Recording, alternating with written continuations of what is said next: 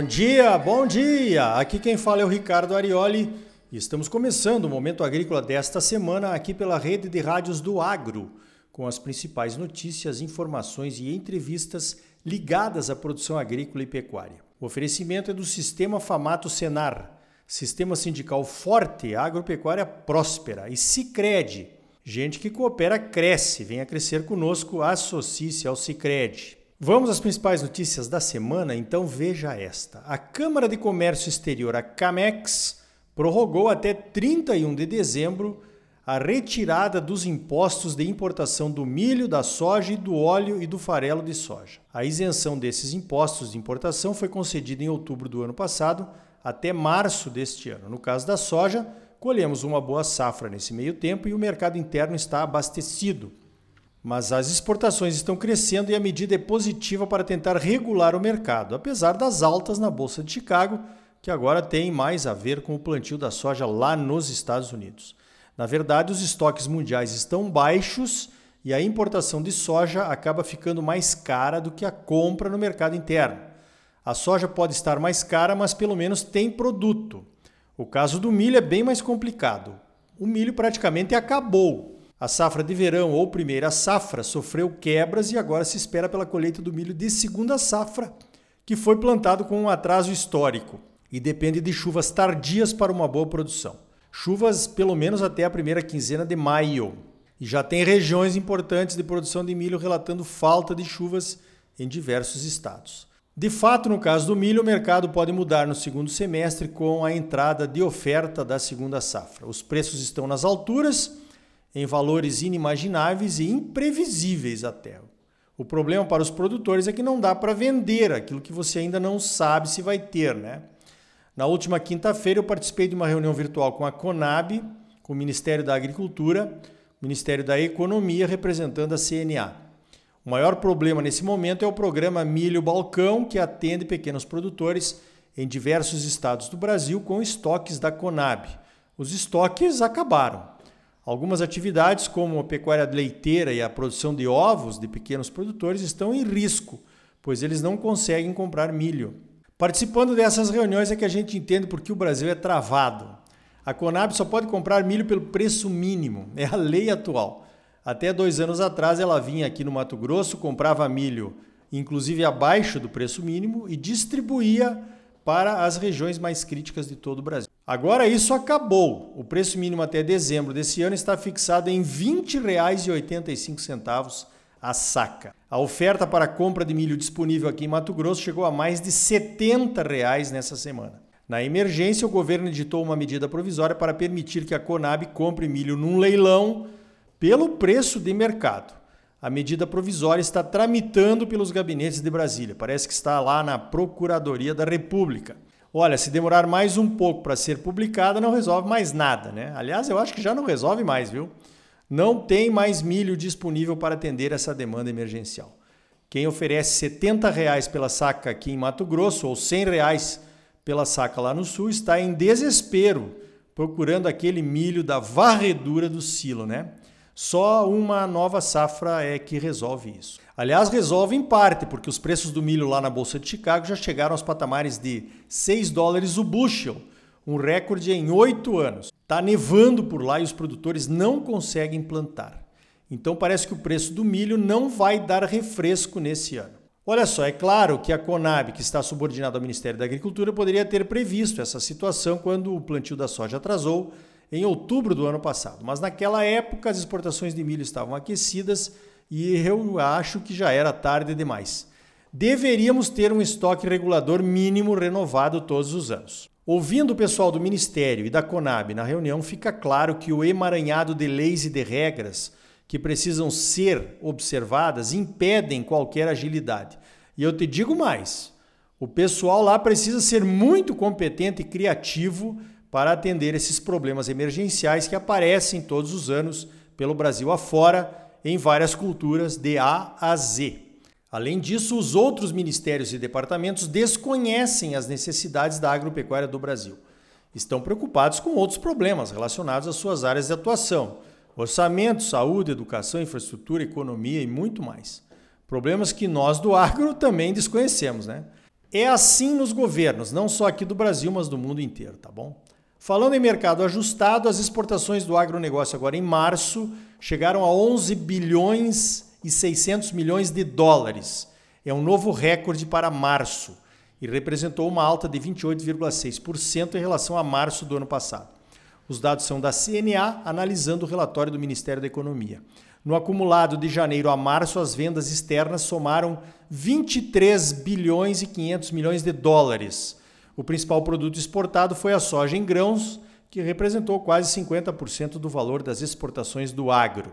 A carne bovina foi o segundo item mais exportado em março, cresceu 11,6% e faturamos 617 milhões de dólares. O preço da carne bovina também está disparado aqui no Brasil incluindo a rouba do boi e a reposição do gado gordo pelo gado magro. Ainda tivemos altas nas exportações do etanol etílico, do algodão e da carne suína in natura. O nosso principal mercado, adivinha, foi a China. E a União Europeia ficou em segundo lugar.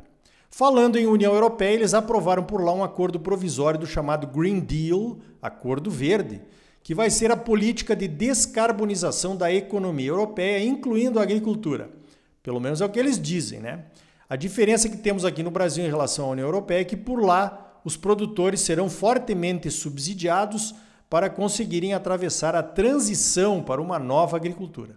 Aqui, sempre que se aprova alguma nova restrição ambiental, os agricultores são punidos, né? Falando em clima, transcorreu dentro do esperado e do previsível o encontro de cúpula de 40 países organizado pelos Estados Unidos nessa semana. O Brasil, que é um dos países que mais faz pelo clima e pela preservação ambiental, entrou como vilão e assim também saiu. Não adiantou nada mostrar que emitimos menos de 3% dos gases de efeito estufa do mundo contra 30% da China, 15% dos Estados Unidos e 14% da União Europeia.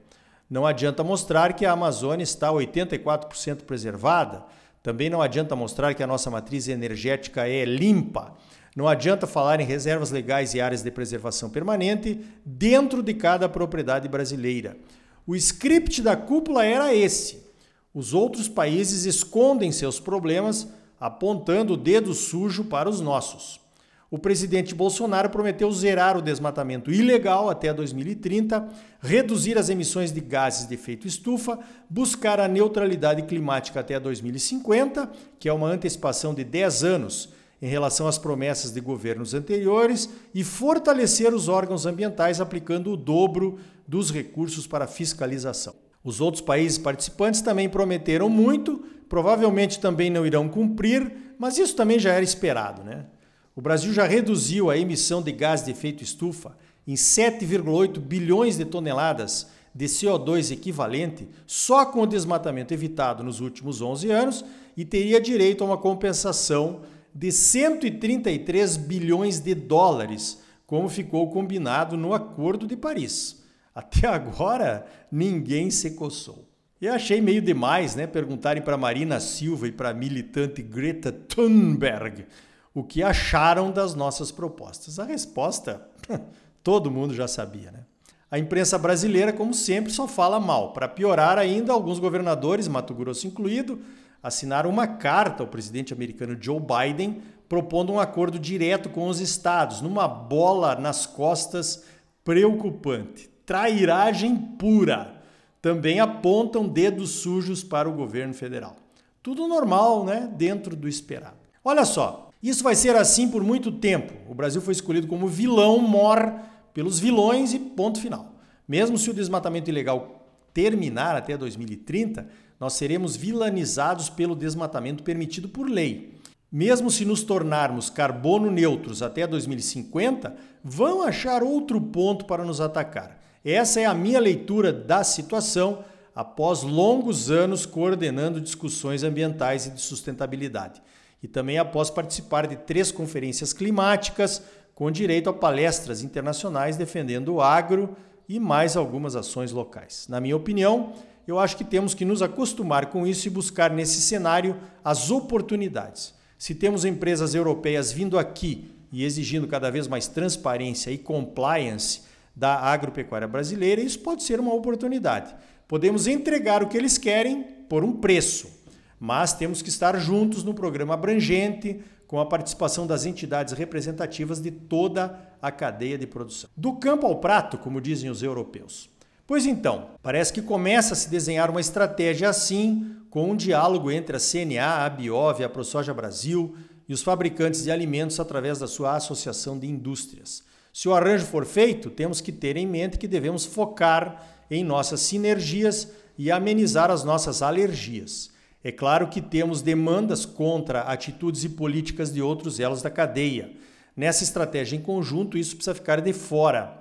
Se for para brigar entre nós, dedo na cara e xingamentos, isso só vai piorar as coisas. Nesse caso, eu estou fora e parece que a CNA também. Bom, não vai dar tempo de falar aqui sobre o movimento verde-amarelo, que está marcado para o dia 15 de maio em Brasília. Parece que está tomando vulto. Mas na semana que vem vamos falar sobre a importância de um movimento como esse e também dos cuidados que devemos ter para não virarmos massa de manobra dos aproveitadores de plantão que sempre aparecem em eventos assim. Para encerrar, veja essa: o Sicredi está entre as melhores instituições financeiras do Brasil, segundo a revista Forbes. Esse resultado aparece no ranking World Best Banks o ranking dos melhores bancos do mundo de 2021, que foi realizado em 28 países. A pesquisa avaliou critérios como atendimento, serviços digitais, entre outros. Orgulho puro, hein? Fala sério. O Sicredi é uma instituição financeira cooperativa que já alcançou mais de 5 milhões de associados no Brasil e está presente em 24 estados e no Distrito Federal, em mais de 1.500 municípios do país, com mais de 2 mil agências e 30 mil colaboradores.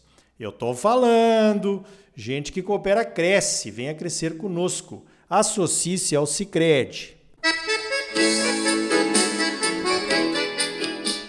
Cicred. Então tá aí. No próximo bloco vamos conversar com a Embrapa Soja sobre o lançamento do projeto Soja de Baixo Carbono durante as comemorações de 46 anos do Centro de Pesquisa de Soja lá de Londrina é logo depois dos comerciais. E ainda hoje, saiba detalhes sobre o imperdível encontro técnico de agricultura sustentável do GAS, o Grupo Associado de Agricultura Sustentável. Vai ser virtual, você não precisa ir até Goiás para participar. O encontro técnico virá até você pela internet. Começa na próxima terça-feira, dia 27 de abril. E também não perca o segundo episódio da série Os Perigos nos Contratos Rurais. Vamos falar sobre a venda de boi gordo. E aí, tá bom ou não tá? É claro que tá bom. Fala sério, você só merece o melhor.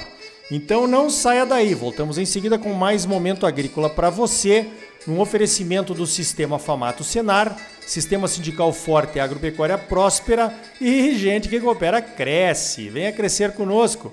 Associe-se ao Sicredi. Voltamos já.